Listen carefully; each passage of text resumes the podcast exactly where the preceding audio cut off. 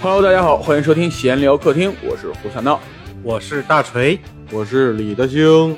好，大家发现了啊，这期又是我们三个人啊， 常驻的这几个主播又不在，为啥他们不能参与这期节目呢？ 因为阿应老师把黄先生娶了， 哎呀，双喜临门 呐，双喜临门呐！哎呀，去完了以后，他变成阿软了，是吧？什 然后然么？后黄老师就住进了高潮科，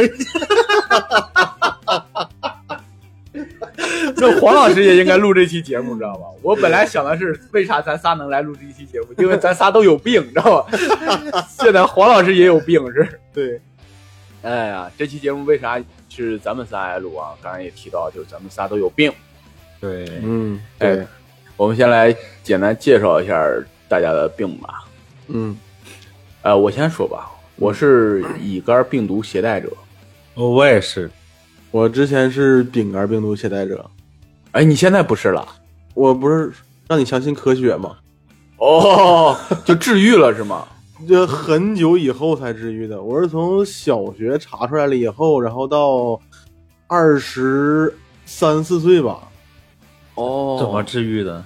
就是当时之前没有治愈的一种药，但是后来就美国研发了一种新药，是专门治丙肝一型的。哦，然有后这种特效药？对，然后当时还没有资源买到，然后还是从那个一个要饭的手里，哦，爱尔兰制药公司司，哦，行，咱们这个话题先终结一下啊，然后咱们先拉回正题。大家应该看出来，这一期节目呢，我们就是想聊一聊我们得的一种这种慢性疾病吧，就是乙肝以及丙肝这种慢性疾病。我们想聊一聊这个话题。然后呢，咱们先从头开始聊一下吧，就是大家是怎么得上这个病的？我是因为遗传，哦，你是因为遗传遗？传基因，哦，家里边儿？对我爸是，哦，那往上呢？往上就没有了。哦，往上去北京了吗？ 哎，有点内部了，这个有点内部了啊。对， 呃，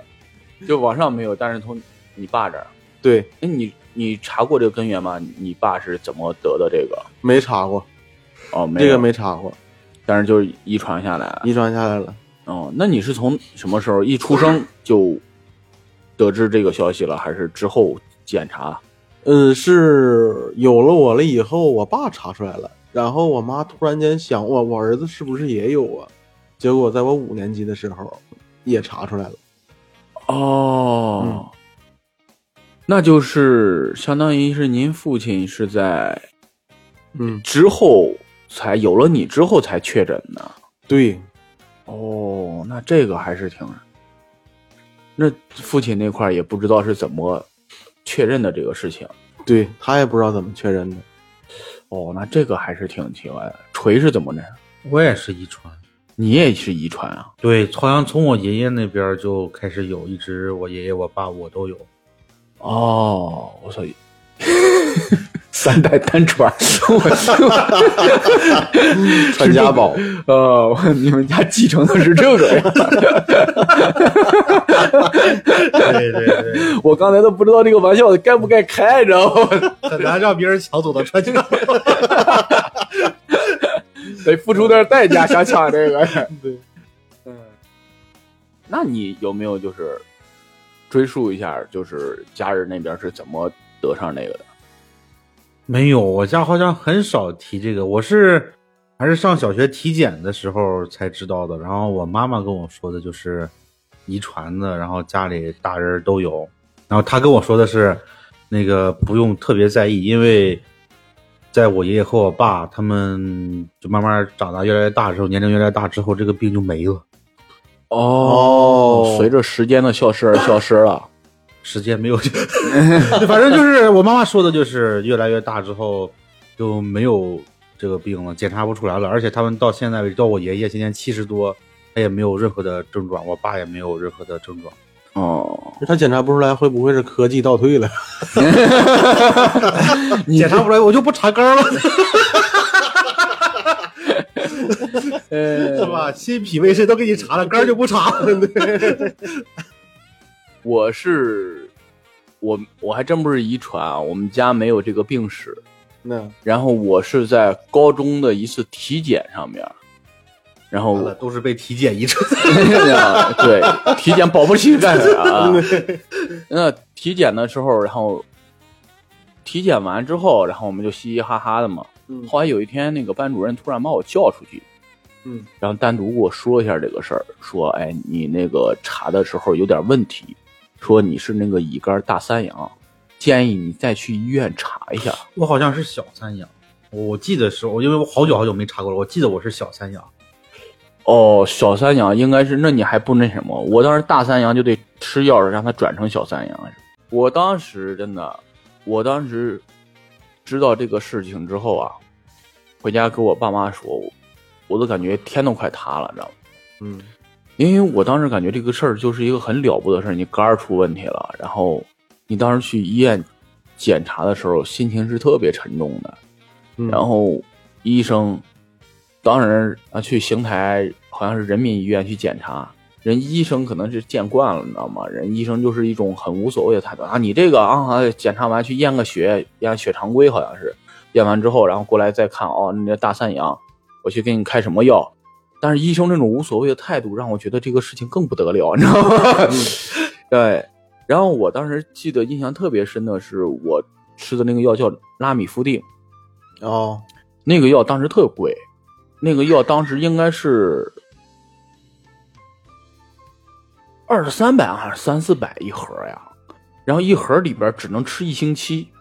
嗯我们去一次就拿两盒那个药，拿两盒那个药能吃半个月，然后我回去，哎，拿两盒还是拿四盒忘了，然后我大概过一个月我还得去复查一下子，就这个事儿对我当时造成了很大的困扰。我印象特别深的一件事儿，是我忘了我第几次去复查的时候，然后抽完血拿完药，因为我当时不是大三阳嘛，你看你是小三阳，嗯你没什么事儿，嗯嗯我是大三阳，我得吃药把那个转成小三阳，我感觉这个事儿可了不得了，自己身上有一种病，怎么可能都活不了大岁数，你知道吗？我一直都感觉我活不了大岁数，我感觉我就真的，我当时的觉得我活到三十就嘎了就。嗯我一直都是这种心态。然后印象特别深的是，我那次复查完之后，我爸为了让我宽心，嗯，带着我在邢台一公园遛弯儿，然后有一个攀岩的项目，我爸问：“哎，你想玩吗？咱们可以玩一下。”我当时心想的是：“妈的，我刚抽完血，你让我干攀岩，我去你妈！”但是我没有说啊，我当时说我不玩不玩，但是我当时就是心情沉，对任何事情都提不起来兴趣，就游乐。这个公园里边有好多游乐项目，我都感觉这帮人怎么这么开心呢？这是。那他们都没病吧？真是查一查去，这是学校不组织体检吗？这是， 嗯，这个事儿还是挺那啥，嗯，嗯， 确所以实心态上会会有变化。对，我刚查出来，小学刚查出来的时候，我吃过一阵儿药，我是我我印象很深刻，我那时候我年纪很小嘛，上小学，让我吃胶囊。我是跟着，就是村儿里有那种什么医生，听说治这个特效药怎么着，嗯然后家里带我去买那个胶囊，那绿色胶囊个儿贼拉大，我一次要吃五六个，我的我吃了，我忘了吃了多久，反正吃了吃了多少时间得有，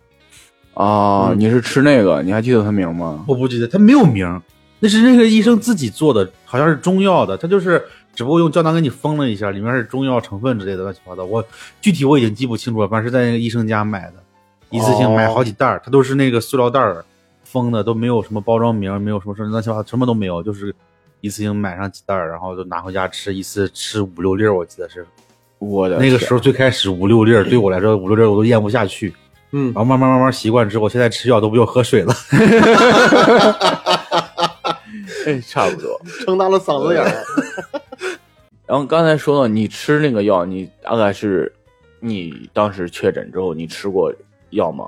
确诊之后吃过药，但是确诊的时候比较小嘛，那时候刚五年级，当时是先是吃那种护肝片儿，还有一种胶囊，我忘了叫啥了，就是市面上买的，不是不是像大锤说那么贵，可能不是一种药。然后，嗯，我到小学，哎，我到初中的时候，然后才进入整体治疗，因为小时候是正在生长发育期嘛，然后初中的时候是打抗生素，哦初三打抗生素，然后当时发烧三十三十九度快四十度了，然后在那个北京是北医三院那边还是哪块儿啊？反正是差不多整体一个治疗肝病的一个地方吧。嗯，然后当时看了好多那种重症患者，你知道吧？就是有那种黄疸外露了，就已经表现在这个 那眼白上，然后肤色上，就特别黄，哦，真是蜡黄蜡黄，蜡黄蜡黄，嗯然后看着我就特别害怕，你知道吧？然后当时是，呃，因为还是没有完全发育成熟吧，所以说这个药打了一段时间就停了。停了以后，我是从大三的时候又开始打了，打抗生素，然后中间还做过细胞培养。然后就是我的天，啊在那个一个北京的，就是龙泽再往北的一个军区医院，然后直接是左胳膊插一个针头，右胳膊插一个针头，都是那种大针头啊，然后输血，然后把你的血液输出来，然后然后做一些，另一另另一个活人，然后把血再输进去，是 我吧？天哪， 那这那古代秘方， 那我可能就不叫李大兴了，吸星大法，你 这对，西京 西京，这个对。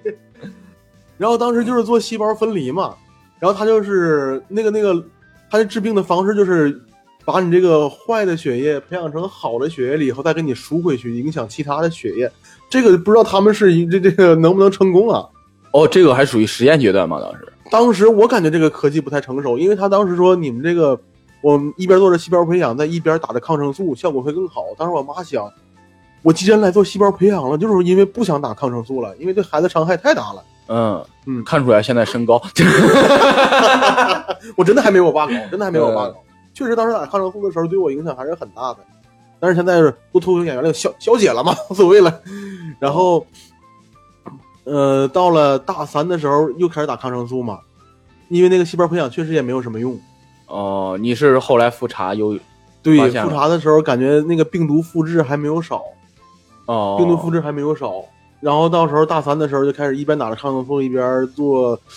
打着一种药，那那就是抗生素，是一一周是一千三百五，我的天，打一年，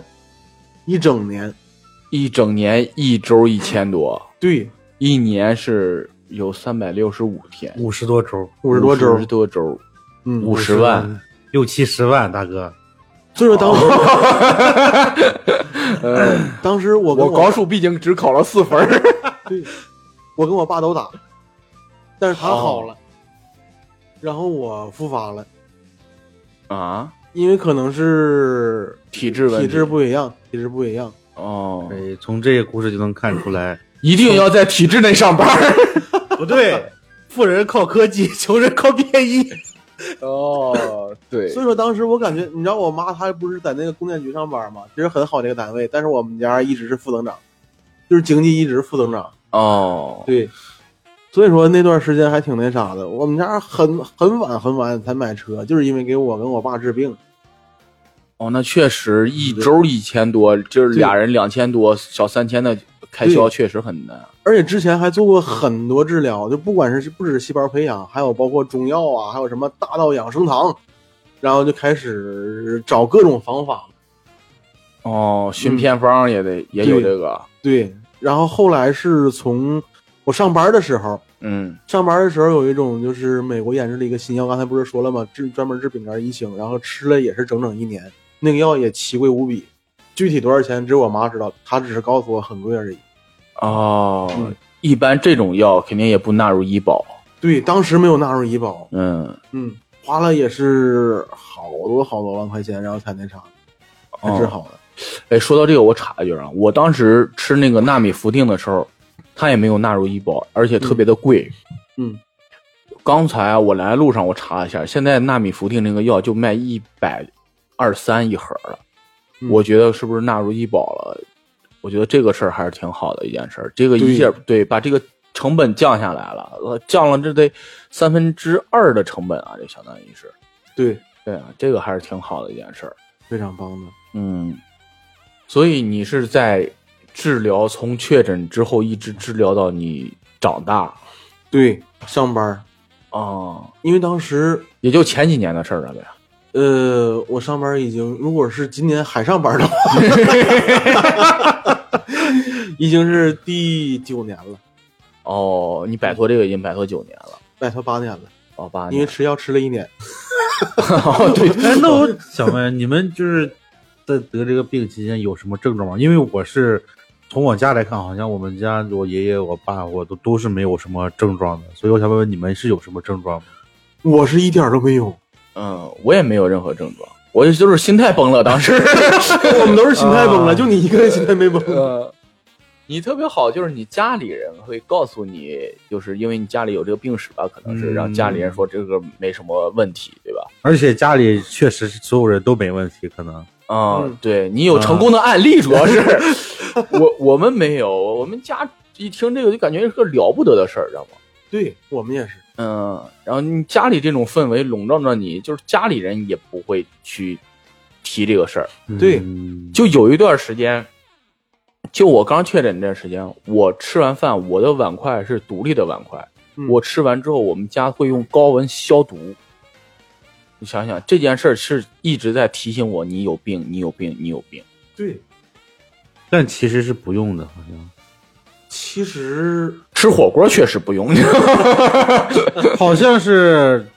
据我了解，这个东西除了你要真说传染或怎么着的话，好像只有血液才会传染，其他的血液都不会。然后那个性基传因染，对，基因和性传染。我那个医生好像没有说过会有性传染，我记得我我记得只有他当时只跟我说过，传染的话只有血液，那个中医得补补课，不不是中医是在医院里检查的，我、哦就是在小学确诊之后，肯定我妈妈还有带我去医院检查嘛，哦，你也寻求过正规渠道是吧？他也是为了你以后的快乐着想。哦然后这个检查这个医生下班之后就回去给我 买我山药丸儿，捏捏好了，然后那 啥。哎，我再插一句，我听说过一个故事啊，嗯呃，我捋一捋这个故事啊，就是有一个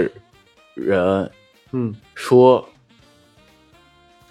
有人经常会就是怀孕之后想去医院看是男孩还是女孩嘛，嗯但是医院现在不是不允许去先测这个事儿嘛，然后嗯怕他们打胎怎么着的，嗯然后那个医生就是看完这个之后啊，说哦，我们这儿看不了，你去找吧。比如说隔壁村儿有一个姓叫大锤的，他看这个事儿看的特别准，你去找他吧。然后他们去了，然后大锤在那儿喳喳喳掐指一算啊、哦，是个男孩儿，哦那家人特别开心走了。嗯，后来爆出来，大锤呀、是这个医生的表弟，知道吧？其实人能测出来是男孩儿还是女孩儿，但是因为医院的规定，所以他不告诉你。哦所以他把这个消息就卖给大锤，然后大锤呢就靠这个来挣钱，声名远及呀、 哦，可以哦你琢磨琢磨，你那个是不是也是这个路数了呀？哦我在想一些赚钱的方法。我也在 想，咱们仨还干啥主呀？ 真是， 咱们贩卖信息挣信息差的钱了吧？就， 对，就是主要咱们仨能有啥信能力得到信息呢？嗯，真是。咱们拉回来啊，我我这个也是没有任何的症状，然后但是就是当时可能就是心理作用，你知道吗？你老感觉你自己肝儿疼。 我靠，哎， 对啊，就你老感觉就是有时候胸闷，然后就肝儿疼。说实话啊，我到现在都不知道肝儿在哪儿了，但是就感觉当时这个地方就不舒服，就是感觉就是心理作用，然后感觉不舒服，然后有一口东西压在这儿，经常会有这种情况。 哦，然后我也是吃药，我吃药时间也挺长的。从我嗯高中确诊之后，我就开始，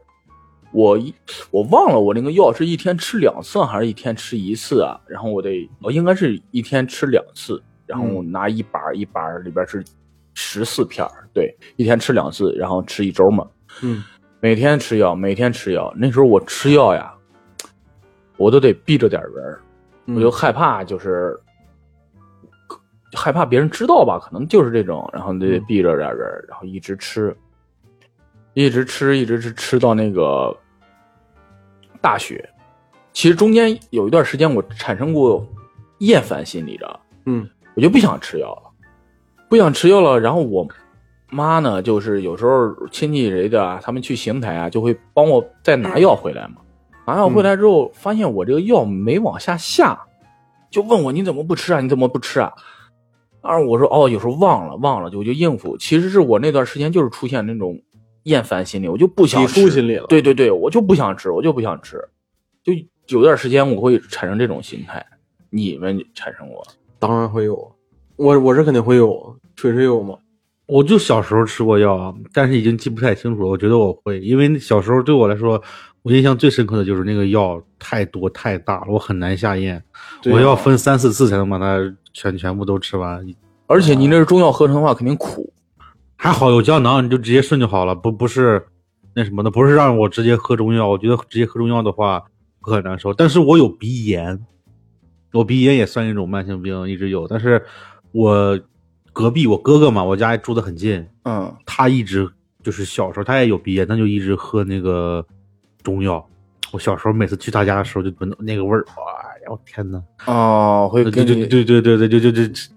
留下点很那难啥受。对对对，那个味儿特别重嘛，就熬中药那个味儿嘛，啊、你大概吃药是吃了多长时间？你还能记得吗？记不得。我很小很小的时候，估计啊，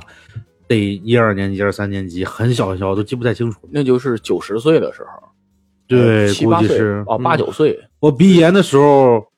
我可能聊多聊聊另一个，就是鼻炎的时候我没有吃过药，但是我做过那个穿刺手术，哦哦，那个也很难受，特别难是不是受。把鼻甲给敲掉了？还是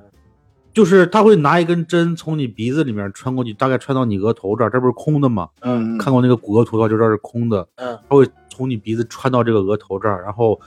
你这儿是有一块脆骨，它挡着你不让进去的，嗯它会用力把你这根这块脆骨穿透，嗯，然后进去之后往你鼻子里面往你里面大药水冲，然后会有留下很多脓水，然后它会嗯两个鼻子孔都会做，所以很难受，哦而且做完之后，它会流鼻血，流好久，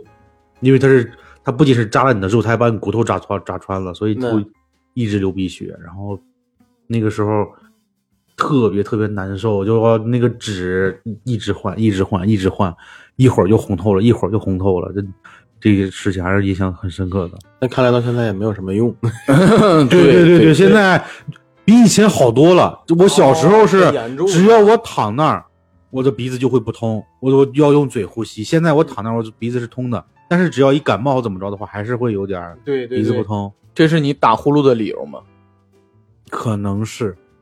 我小时候就是有时候别说躺着了，但是有有时候站着。怎么着的话都会鼻子不通。我小时候一直是离近的话，你就发现我嘴一直是张着，一直用嘴呼吸的。现在都会有这个毛病。哦，你看我插出去一句话啊，嗯我跟大锤住过一个屋，嗯，我的天呐，你知道吗？ 大锤打呼噜呀，跟别人不一样，你知道吗？那大锤打呼噜是让人揪心，你知道吗？他是，嗯 我说我靠，哥们儿过去嘛，他， 然后就歇下来，知道吗？ 我特别揪心，知道吗？我生怕他过去了，知道吗？ 然后我们当时在剧组，知道吗？然后每天催我的那都不是第二天的通告，而是大锤说。我困了啊，你赶紧睡 啊！我要再不睡就睡不着了，你知道吗？ 特别吓人这句话。哦可以，嗯，行行，咱们聊回来啊，聊回来。就这件事儿，我们也刚才聊了一些，就是这件事儿给大家带来过一些实质性的困扰嘛。咱们刚才聊了很多心态上的困扰，嗯跟你实际带来过哪些困扰嘛？我聊一件事儿啊，嗯这件事儿就是我在有一次工作当中，我面试到一个学校，然后去那儿做编导老师，然后我面试也过了，然后那个呃各方面反正都过了嘛，然后当时录取，录取之后他说你要做一个体检，其实我在很长时间里边已经把我是乙肝病毒携带这个这个事情已经忘了。对我嗯也是一直忘了啊想不起来这个事儿。然后我做个体检吧，体检报告拿给人家之后，人家说哦，你这个指标不正常。然后我们都是跟学生同吃同住的，是吧？然后，然后你这个可能不行。然后我觉得，然后就因为这个，就把我给刷下来了。嗯、劝退了吧，算是嗯，因为我当时去办那个入职手续去了。嗯啊，这个事儿对我其实影响还挺大的，知道吗？因为你想在石家庄，你肯定是找稳定工作，肯定是这种进学校啊、这种体制内啊、事业单位啊这种是算稳定工作，对吧？嗯，我当时还幻想我进学校，我靠，咱有寒暑假了以后是吧？呃多太自由了，这个是吧？结果就因为这个事儿，当时给我造成了一个重击。就这个事儿，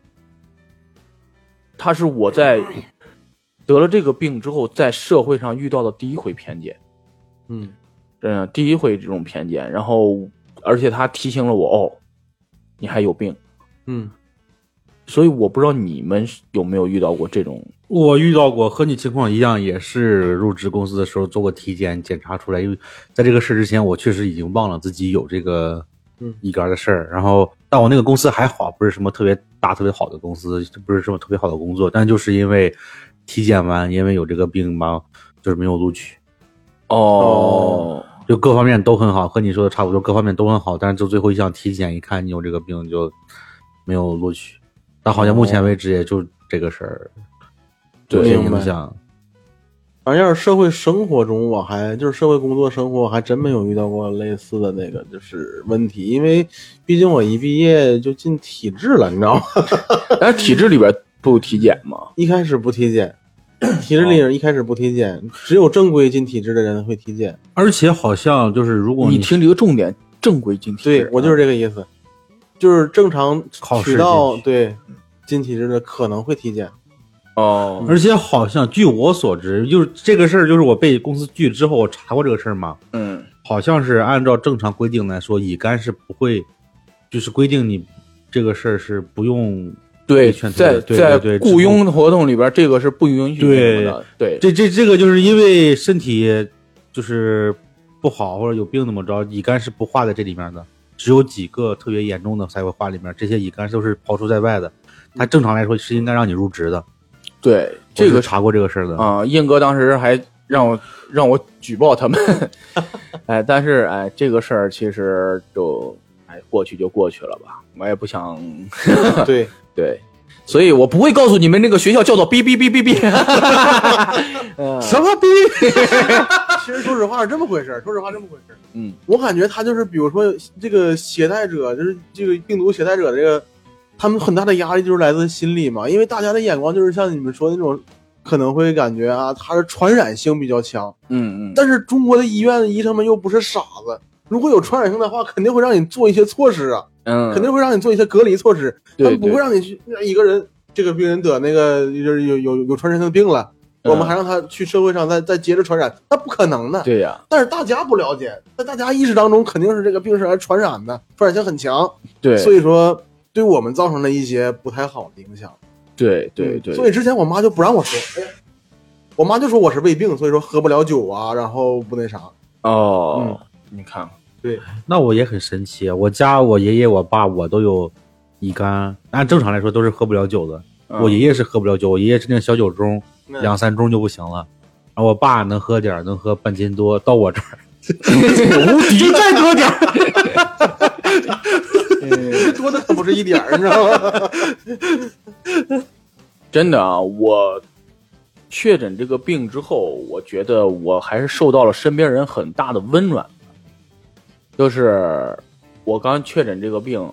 然后我身边老师同学都给了我很大的关怀。我当时是跟别人在我高中嘛，跟别人我们三个人一块儿用饭盆儿吃饭的那种。然后后来确诊之后，我说：“哎，算了吧，我自己买一套，然后自己吃吧。”然后，然后人说：“哎，没事儿，你这算个啥呀？”但是我哎我吃这么多年，就走找咱俩这是， 我们可是打过乙肝那个 抗体，我们有抗体是吧？但是，但是我还是出于那啥讲究，我就那啥，我就跟人分开了。其实那段时间有点落寞，就是吃饭的时候你突然变成自己一个人了，知道 吧？就别人都扎着堆儿，然后你成了一个人了，知道吧？然后我当时还记得特别深的就是我们英语老师，英语老师还找我单独聊过这个事儿，说：“哎，没事儿啊，这个好多人都得这个，你这个不算什么，别往心里去，怎么着的。然后当时用英文说的，我也没听懂。然后告诉你，你 看乙肝的英文叫什么什么什么。呃，懂得玩 t 比 happy 这样。 哎呀，没有没有，当然英语老师也安慰过我，然后我们班主任也安慰过我，然后我们班的同学也没有人去刻意的提这个事儿，真的。然后这个事儿，所以当时，然后后来我们因为我当时练体育的，我们体育生经常会喝酒，嗯然后他们会很善意的提醒我，哎，你是不是别喝了？啊，你有这个你就别喝了。他们会会会很善意的提醒我，啊我朋友都是他妈喝死他，有他们 喝，喝死了算烈士你知道吗。嗯 对，所以我一直其实是在就是这种很很一个包容大家理解的一种状态下度过这段时光吧。嗯，所以真的就是这个学校这一次是给我就第一次我面临到这种算是歧视吧，真的。我不知道你们有没有，就是你们刚确诊、刚确诊的时候，你们身边人大概是一个什么样没的状况？有没有没有，我我就记得是我上小学的时候，有一次我妈不一直说不让我把这个事儿说出去嘛，然后有一所次以说我妈也是，到现在她她就是之前体检怎么着，我妈还是不想让我把这个事儿说出去。但对我来说，好像就对，嗯看来今天他们都没有听妈妈的话。反正对我来说，我觉得如果我们要交朋友或者怎么着的话，这个事儿你不说，总有种诈骗的感觉。对，就是对对对，小学的时候上社会课的时候，突然间说了一嘴，然后当时大家就是小孩儿嘛，对这个病没有任何的意识，然后可能他们家长会感觉是不是会有这种传播性强，但是小孩们没有，他说：“哎，你的饼干啦，是不是你喜欢吃饼干呢？” 他们真的会说，他们是这这是真这是真事儿，他们真的会说。哦，对，然后后来回家跟我妈说的时候，我妈说：“哎呀，她特别着急。”她主要着急的不是小小孩们知道，着急的因是为老师。你家没饼 干儿，然后买个烤箱给人一做饼干儿。我跟我爸都特别喜欢泡牛奶，你知道吗？ 你这是奥利奥呀？然后当时我妈就直接把我拽着一到学校去解释，我们孩子是是因为岁数小，嘴秃了，他没有，他没有，就这么这么这么这么回事儿。嗯当时我就特别难受，我说这这能咋的？他就对我影响这么大吗？然后到啊后来现在想想的时候，我妈可能是出于一种保护我，但是她越对解释，可对对能大家可能越觉得我真有。对， 他得到饼干了，我也想 得。哎，挺好的。其实，哎，反而父母这种解释就是嗯，越描越黑，其实就是越描越对，黑有。点儿那啥。对，你的父母做过这方面的事情吗，没有，因为好像他除了那份工作之外，没有什么太多影响过我。哦，那还挺好。那你们，咱们聊下一个话题啊，就是你们会跟另一半如何去解释这个事情？我好的时候还没另一 半儿，哦，啊 我的天，行，我就得提一提了。在录这个电台之前，我都忘了这个 事儿。你让让我准备录完这个电台，跟他说一下这个事儿，我是真忘了。刚才你提到的时候，我就突然想起来，我好像还没有跟他说过这个事 儿。哎呀，你说诈骗爱情呀、我。啊，完了，自己开始诈骗了，自己自己把自己送进去了没没想到这是你的爱情最大危机吧？完了完了，危机浮出水面了。哎呀，我是跟我女朋友王老师聊过这个事情，然后王老师就是说没事儿。哎，我忘了是他身边有亲戚也有这个病还是怎么着了，我忘了。当时他反正给我反馈是一个很积极的反馈，就说哎没有事儿，怎么着就 以定后你就安安心心当个乙方就对了， 这辈子当不了甲 方。决定了我在家里的地位。哎呀，没没想到这个病的影响影响了我家， 这这么深远啊！这对呀、我终于知道为，终于知道为什么工作之后天天挨甲 方骂。哎所以我一定要做假肝，我不要做乙肝。真是哎呀，你你更不行，你得丙方你。 乙方不骂你就行，你 这个你这个是第三者。就是嘛，完了，家庭破碎了。 呃，真的，王老当时王老师给了积极反馈，然后因为我现在也是定期会体检，就是半年会去测一下我这个。我现在小三阳之后是一个很稳定的一个状态，然后一要半年去体检。对我还特别特别去感谢一个那个河河北省中医院的一个医生，他特别好。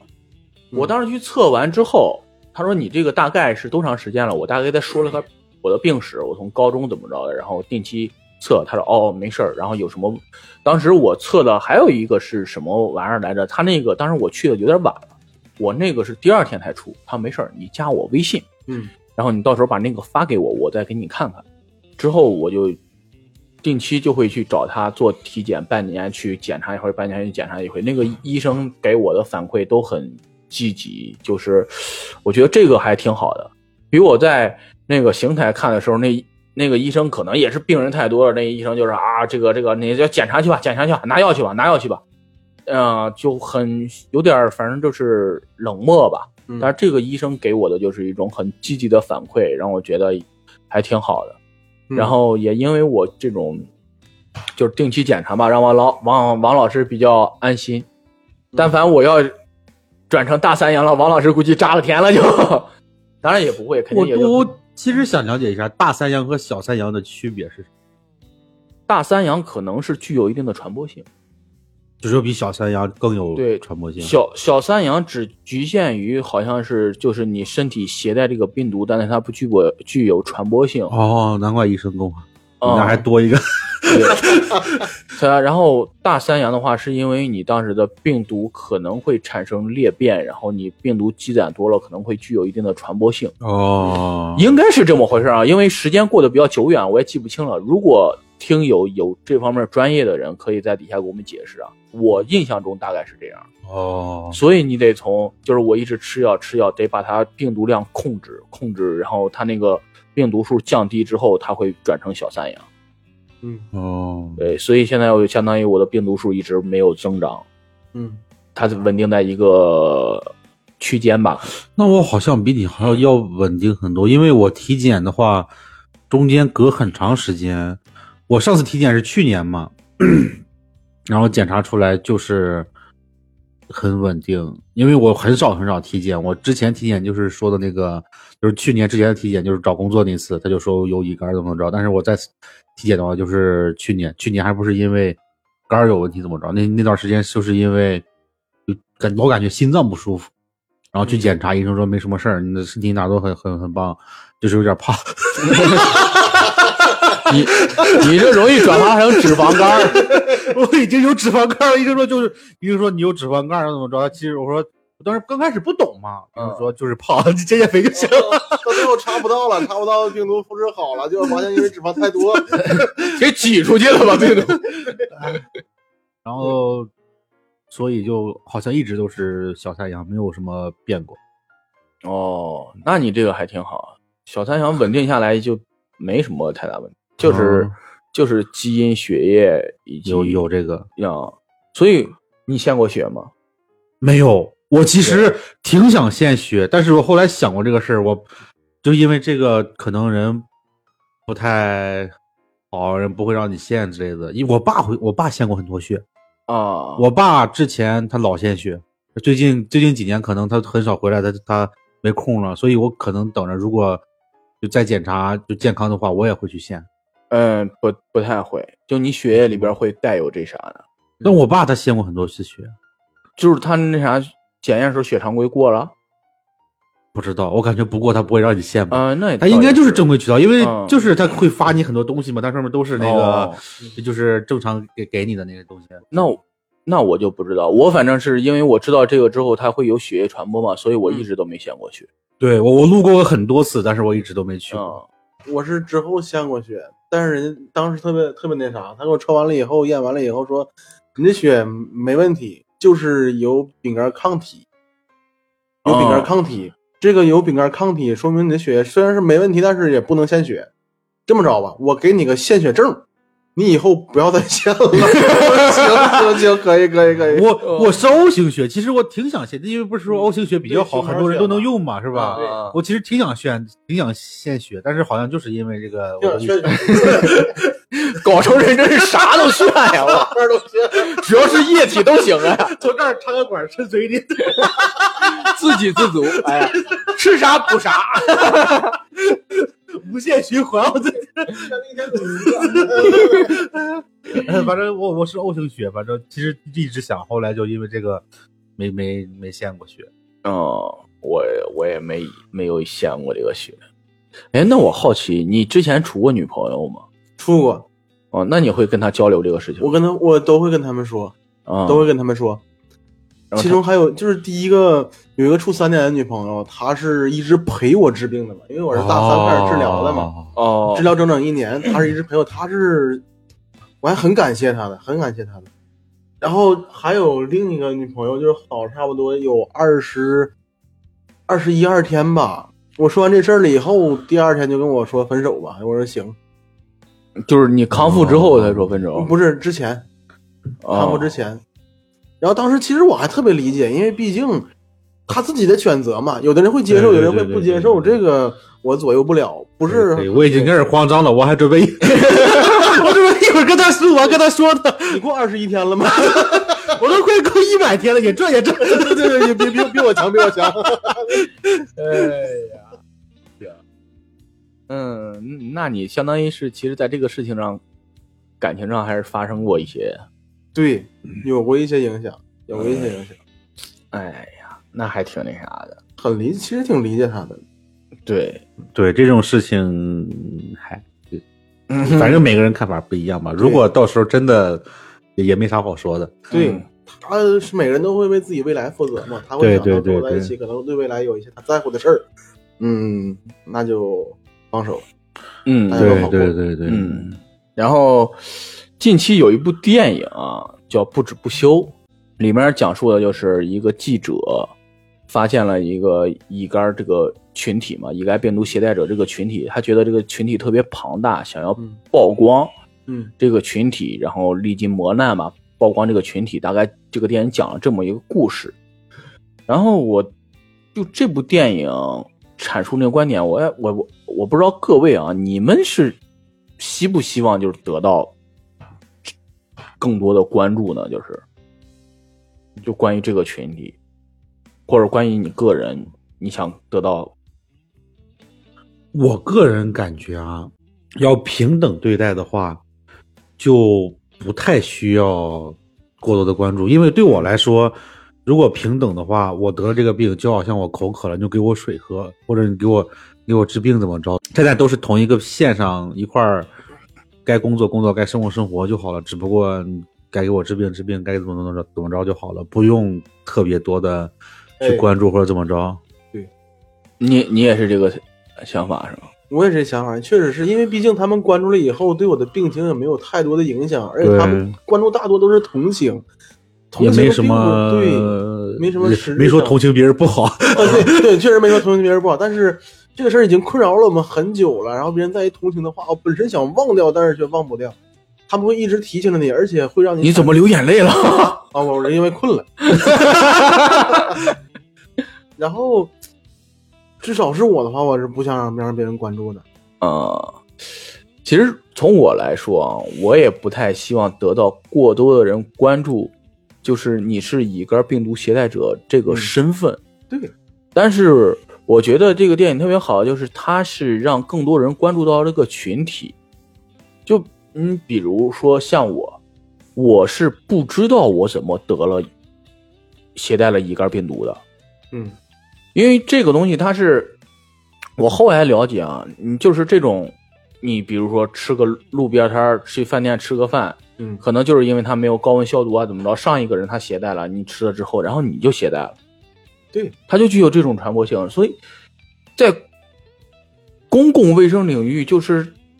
大家没有这种啥，可能之前。吃饭，你像现在大家可能讲究啊，还有什么公筷儿什么的，但是当时是没有这种的。这个碗可能人过一遍水是吧，就算刷了是吧？ 对，哎呀，就是这样，然后你就莫名其妙你就得了。我们家族呃刚才也说我们家是没这个遗传基因的，然后就我有，我也不知道我是怎么得的，就是这个。我喜我觉得这个电影它就是会让大家更多人去关注到这个群体的存在，以及不要去给这个群体呃像大家说的可能带来过多的关注，这是要平等的去对待他们嘛。对，嗯，当然。当然啊，我要明确说一点，就是咱们仨呀，现在都没看这个电影呢，对吧？ 愣评价， 就这个电影所阐述的观点什么的，那样。但是我还是挺想支持一下这电影，但是可能就是最近太忙了，老出去演出，老也对不上嗯。然后其实我还挺想看，因为我觉得就是这群人需要一个发声渠道，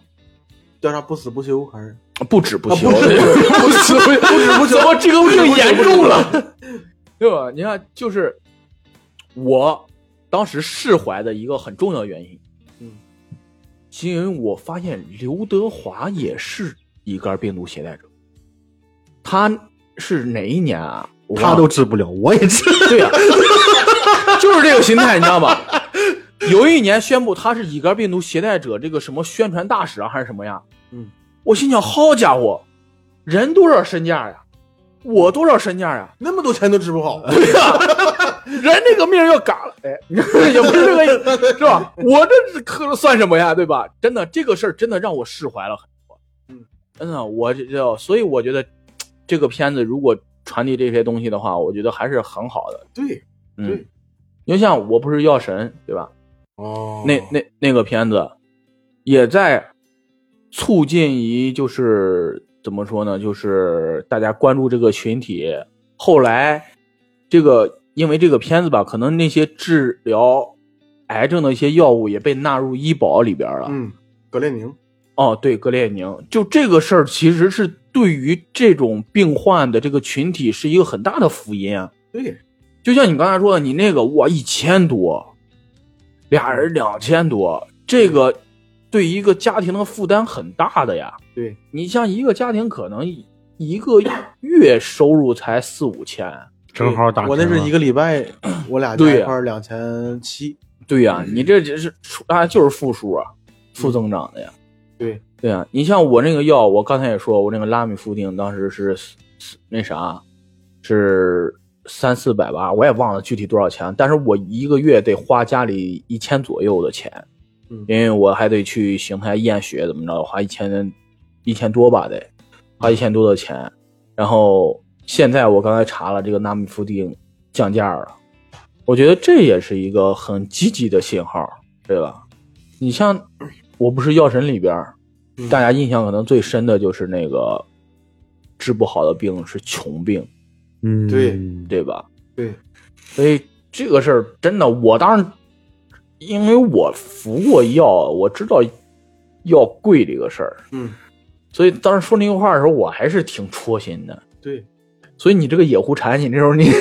你那个要多少钱啊？是我真忘了那个时候，真的我很小很小，而且这个事儿肯定不会让我知道的嘛。这个事儿家里肯定不会跟你说，你吃这个药啊多少多少钱， 然后你的压岁钱呀，对， 嗯，所以你这个啊，但是我觉得这个是一个很很很积极的信号吧，嗯，嗯对吧？其实《药神》那个片儿确实是触动真的好大，因为毕竟是，嗯，患者们买药是为了救命，他是为了救自己的生命，这个跟卖药的一个商人的心态完全不一样。哦，然后两个两个价值观受到就是做出一些小碰撞的时候，这个真的太感人了。而且咱们本身就是这种情况，然后看那个片儿的时候，代入感也太强了，代入感太强了。对我也我也是，嗯确实代入感特别强。嗯，然后对我得更正一下，嗯我当时我因为这件事我特别内疚了很长一段时间啊。那天我们录录那那一年的电影盘点吧，怎么着的？嗯，我当时应该录到深夜了，我当时有点懵，我当时说了一句儿：“我不是药神，应该是当年就是电影里边算矮子里边拔将军了，就是嗯在历届电影里边。”但是现在来看，这个电影的现实意义确实要高于嗯很大对很大对对很对，大很高的，很高的。因为他前面铺垫那么多了以后，到最后所有患者在他入狱之前那一道，然后摘口罩的时候，对他一个表示一个致敬。天哪，那对，这个这个镜头几乎百看百哭，我是百看百哭的，因为代嗯，入感太强了。对，这个东西，唉，尤其是这像咱们这种嗯慢性病，治疗了这么嗯长时间的治疗，嗯，其实是，呃，也不能说跟他们一样吧，但是能做到感同身受吧，因为他们面临的可能是生死的问题嘛。对，但是我们经过这么长治疗，其实，在心态、心理上也受了很长时间一段折磨，对，尤其是在咱们都是特别小的时候，对，就对这个东西完全没有什么概念。 对对对对对，然后你像，哎，最最那啥的时候，就是我家人现在还是说你不能喝酒，就是因为你有这个嗯肝儿不好嘛，就嗯别喝酒怎么着的。啊，我奶奶会，我奶奶会跟我说，嗯少抽点烟，就别抽烟，但是你可以少喝点酒，你也别喝太多，嗯，别的倒倒没有。对，哦，真的，我也我也是，我家里一直就就劝我，我爸经常就是在我们酒局上，我爸替我挡酒， 你看，经常会出现这样，就因为我爸感觉就是肝儿不好，就是少喝点儿吧，就啊，那我就 不管在什么酒局，我都是替一片人倒。对呀、这种时候太难受了。你想，一个男人在喝酒的时候，人家让你少喝点儿，这个事儿简直就好像，嗯，就感觉喝到一定程度了以后，我必须要多喝点儿。 我唯 一没挡酒的就是今年，今年初一、初二、初三串亲戚去，然后正好要有演出嘛，我每天都要开着车从老家到石家庄往返。这段时间我是一点酒都不能喝， 我就眼瞅着我爸一点一点喝多站不起来。 这要搁以前，这不可能发生的事儿，我跟你说。让你让你爸见识见识少少了你少了点什么， 对，刷一刷在家里的存在感呀，就是回妈 了。真嗯好。就是你们会会怕这个病影响到你们下一代吗？会。哎，你不是治好了吗？那也但是我这是这是一个，我感我把这个事儿引申到一个比较那啥的事儿，就是在我我是不是有没有准备好？因为我爸他是在他没有准备好的时候，他他也不能说没有准备好吧，他是因为自己身上一些情况把这个病毒传给我了，嗯然后我就会想，我是不是身体里有一些其他的情况会影响我下一代？我下一代是不是我最优秀的那个基因？就是我是不是放你身高就是那那，就是我现在是不是一个状态最好的时候要孩子？这个，这个就是对孩子一个责任感的问题，我感觉就是说明这个责任感你，我们注定会比别人强很多。所以说，在一开始我真的是没有想要孩子，真的没有想要孩子，因为我知道，嗯，我对这件事儿重要程度有多少。嗯，你呢？我会担心，但是可能没有像他担心的那么那么担心，可能就是因为我家里一代一代下来好像都没有什么事儿。但是对我来说，如果我知道我这个病会遗传给我孩子的话，心里就是会有些愧疚。哦，但是就目前情况来看，可能没什么症状，只是单纯检查的时候有的话，也会心里有点愧疚。嗯，他会背负这个压力。对对对对，对，这也是我我担心的事情。其实从医学角度来说，这个病现在是一个没有办法根治的病。嗯，啊、你需要就是，而且我是经历过就是，呃，复发的，嗯也也不是说有什么外在的病症啊，就是转为大三阳，然后转为小三阳，然后又反复过转成大三阳，然后我一直在吃药，我是经历过这个事情的，所以我是有点担心，就是我孩子以后会不会也是面临像我这样，就是得就是靠药物来维持一段时间的事情。然后另外一方面就是他这种这种世俗上的压力吧，大家对于这个事情的看看法、法歧视，对会会影响到他嗯。我其实还是有这方面担心的。其实，单纯的医疗上的东西，我觉得，因为我也我就已经被治愈了，相当于现在转成小三阳已经很稳定了，嗯我觉得这个是没有什么太大问题的。但是就是因为怕他背上别人对他的看法之后，对对对对对而且会因为这个事儿更内疚。对反正我会更更内疚这个事情。对，就是我感觉就是有一次，前段时间陪我媳妇儿产检嘛，嗯，哎，不是产检，我想想啊，啊，对，就是还原，不不是产检，不是我说错了，我混乱啊了，就是还原之前的检查，就是她是孕前检查，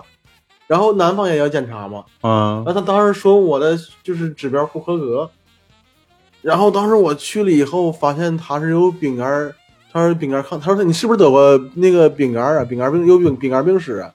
然后当时我突然间就吓了一大跳，嗯嗯然后当时我一我不是当时不是好了吗？怎么就突然间因为这个事儿到现在又被揭开了？嗯，就好像里面突然间有一个伤疤，突然对间被对揭对开那对种感觉，对，然后浑身就魂儿就没了，你知道吧？我跟我媳妇儿去医院的时候，他们让我们去医院嘛，嗯，去医院的时候，我的当时是完完全全是一个空壳的状态，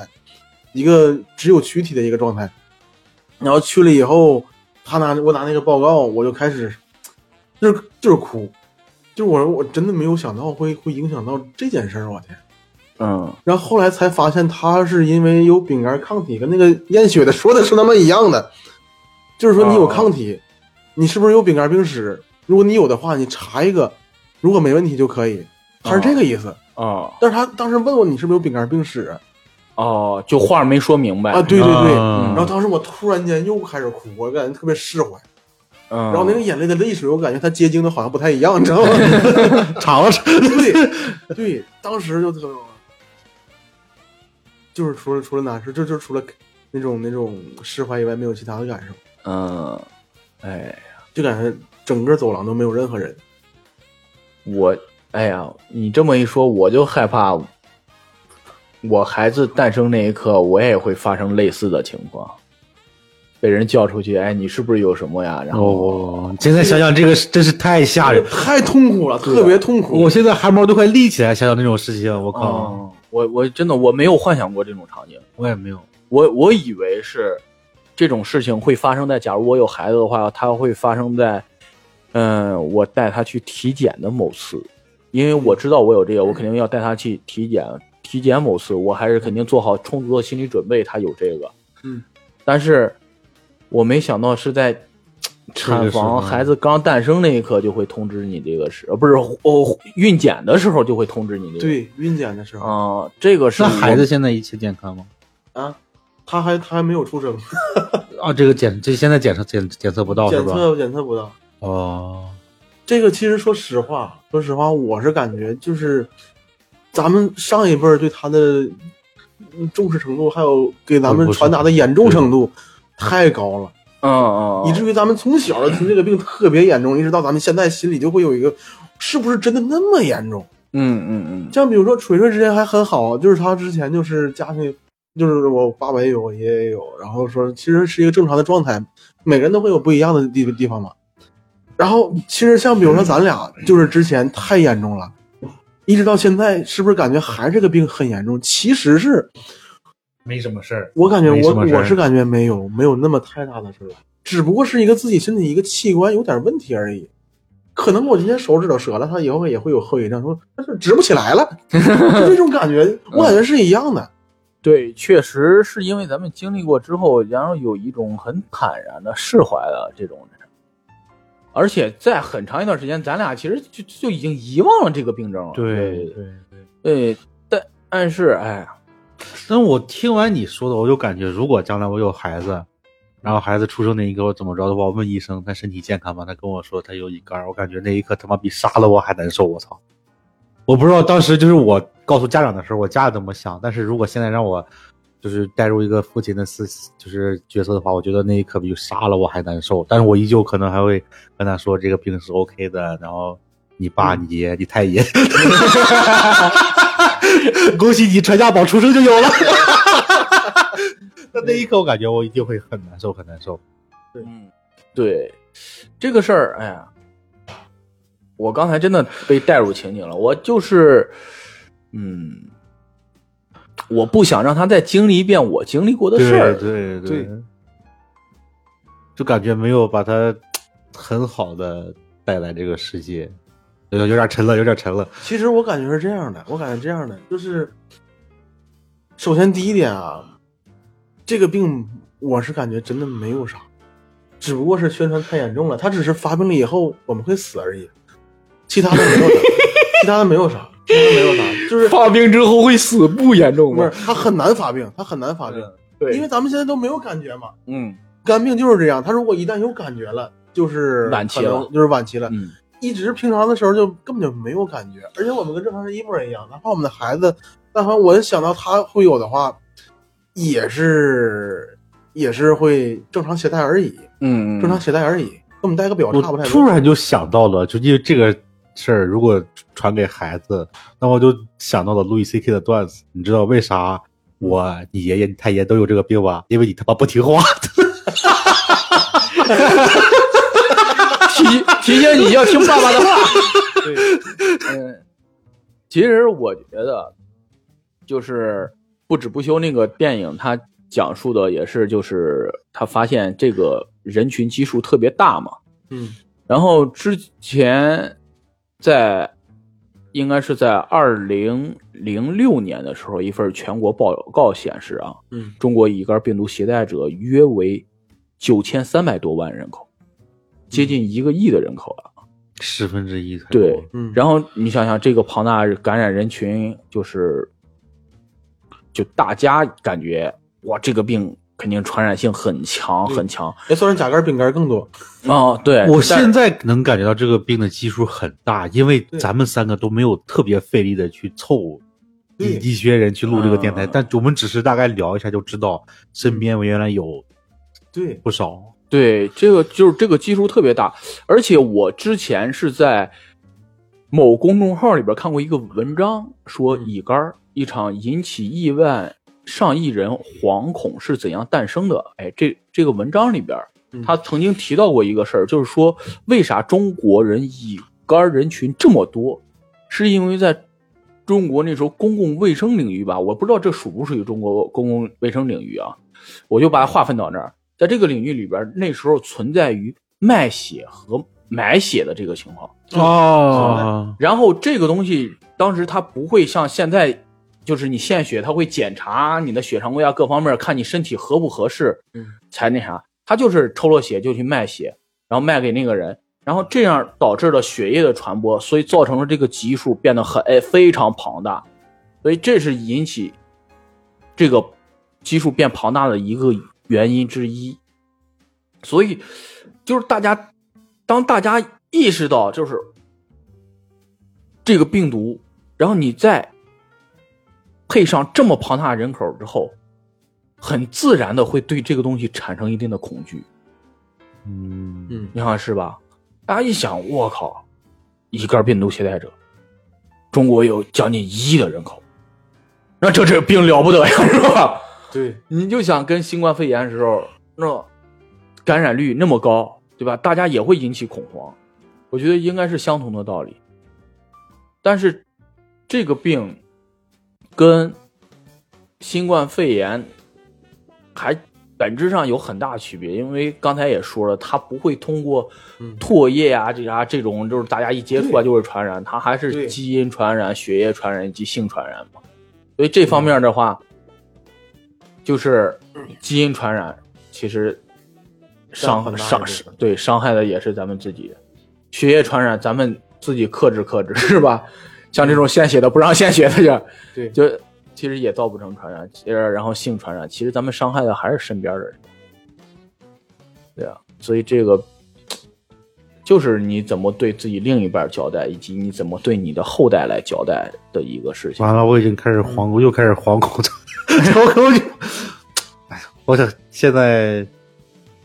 现在没有，我感觉没有必要。我就是我，我特别理解你的惶恐，特别理解。对，嗯，但是这个病，你想想，它只存在于这三种传染上，而且，而且你要想，我当时就就一直特别费解，